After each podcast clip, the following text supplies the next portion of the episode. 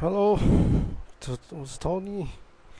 诶，最近跟朋友吃完牛排，然后不知道干嘛，就想说带他去中山看看你在奋战的战友。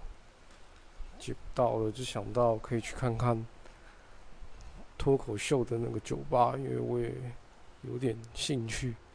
然后发现就在中山附近，很幸运。结果到了，发现离他家很近，因为他随时都可以来听。后来到的时候，他说不喝酒，然后我也开始犹豫这样。然后想说都来了，然后就还是进去了。后来想想，这应该就是脱离舒适圈吧。啊，其实就是跨过一个无形的地方，这也算一种成长吧。进去有一个小柜台，以为要在那边等，就根本不用。然后问一下，发现我们来也很是时候，马上过几分钟好像就要开始了。然后他是用票换那个酒、酒或是汽水之类的可以喝。啊，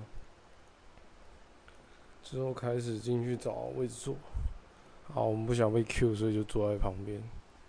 然后一上来是日本口音很重的组合，诶，他们也不是说尴尬，只是 get 不到他们，可能有些口音太难懂了。好，我朋友有 get 到一点点。嗯，他们有模仿太古达人，看得出来还是有有些实力啊。啊，再来是另一组，没有口音的，听起来就比较舒畅的。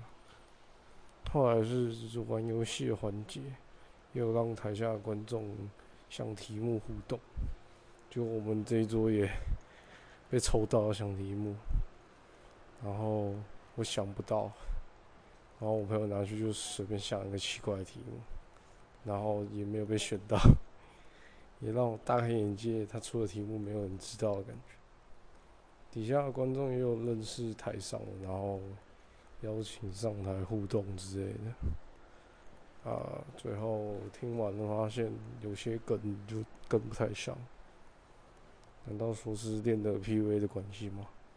也可能是还没有融入那个他们的气氛吧。看其他人都在笑，然后我没有笑就感觉蛮怪的，可能频率不在同个感觉。因为觉得他们可能也被洗脑，啊，他们玩游戏那部分还行，前面有些地方看出来也有一些比较不官腔，比较旅游一点，啊，好像感觉我好像社交动态一种观察家，结果整个结束发现印象比较深的就是太古达那一段，大概这样。